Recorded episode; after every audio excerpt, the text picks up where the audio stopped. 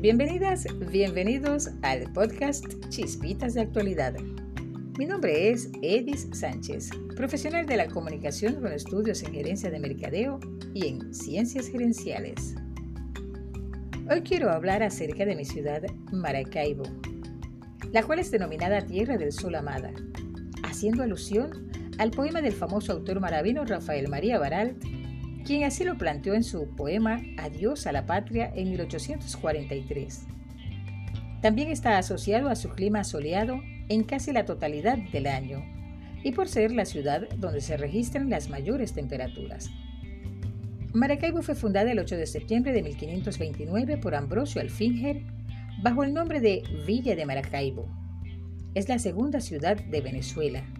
Es una ciudad lacustre que tiene su salida al mar a través del lago de Maracaibo, el imponente puente general Rafael Urdaneta, nombrado así en honor al héroe zuliano, siendo uno de los más grandes del mundo en concreto, fértil proveedor de petróleo, la obra cumbre de la ingeniería que representa a la ciudad.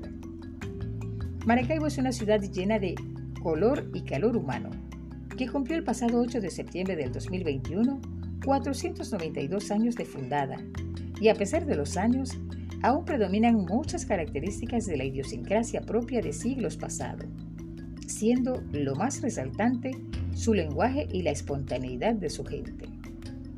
En cuanto a su arquitectura, la ciudad de Maracaibo tiene una historia rica y variada en la cual se desarrollaron estilos propios, sobre todo en las viviendas populares y edificios públicos, Actualmente la ciudad cuenta con excelentes exponentes de diversas épocas y estilos locales y regionales.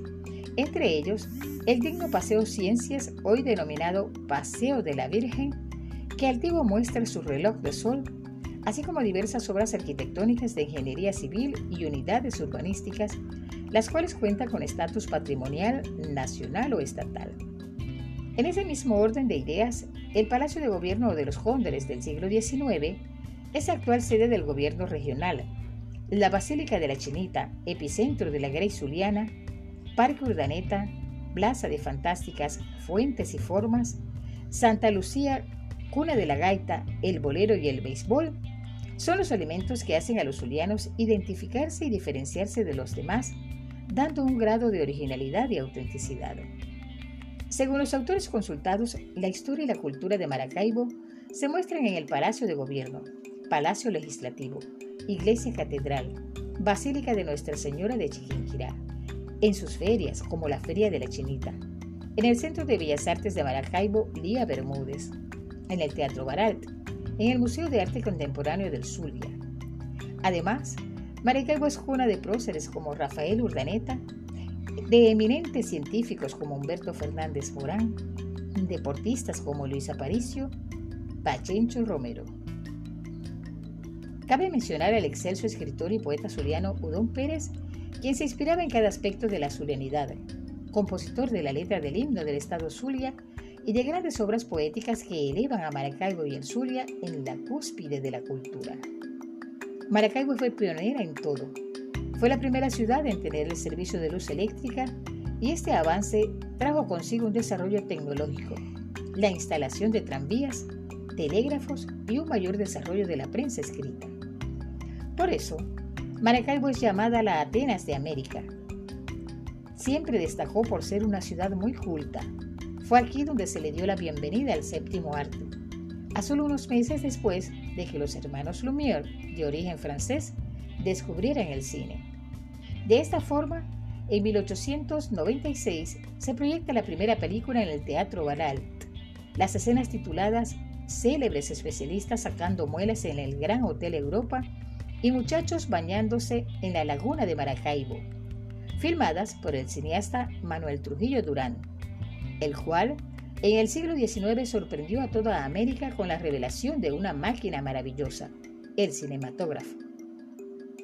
Y no se puede hablar de arte sin mencionar a los artistas Julio Árraga y Manuel Pucci Fonseca, quienes con sus pinturas evocaron la magnitud y belleza de la ciudad de Maracaibo, que iba en ascenso Ambos pintores maravinos fueron fuente de inspiración para una generación futura que hoy se sigue inspirando en ellos y en su legado. En Maracaibo se creó la primera banca privada de Venezuela. Es la sede de la Universidad del Zulia, creada en 1891, de la Universidad Rafael Urdaneta en 1973. Y en cuanto a la música, Venezuela es el país del continente con la mayor variedad en géneros musicales típicos y comerciales. Y el Zulia es uno de los estados que tiene más variedad musical, tales como el vals, la danza, la contradanza, que se unen a la gaita de furro y a la gaita de tambora. Por esto, tenemos grandes músicos y compositores como Rafael Rincón González, el monumental Ricardo Aguirre, Jesús Terán Chavín, el gran Miguel Ordóñez, compositor de alta talla para gaitas y décimas, el parroquiano Astolfo Romero, la sempiterna Gladys Vera, la agrupación insignia de Maracaibo Huaco con su fundador Gustavo Aguado, Cheo García, don Mario Suárez, y ni hablar del gran Víctor Hugo Márquez, Víctor Alvarado, Ricardo Ferrer, Daniel Alvarado, el negrito fullero, Ricardo Cepeda, el colosal de la gaita, nuestro Armando Molero, Leopoldo Blanco y su famosa agrupación Los Blanco, y otros artistas de gran incidencia en lo popular como Manuel Pirona, Pilar Luengo y Aurita Urribarri. Y cómo no recordar a los hermanos Ortega de Santa Rosa de Agua, Jesús Rosario Ortega Cheboche y el indio Miguel, su hermano, reconocidos decimistas en las más altas esferas, al igual que Marcos Bracho, el guerrillero de la orilla, los hermanos Simón y Pedro Palmar, entre otros destacados decimistas.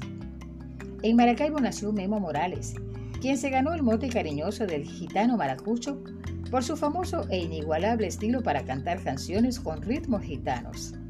El bolerista de América Felipe Pirela, una de las voces más melodiosas, queridas e imposibles de imitar en el mundo.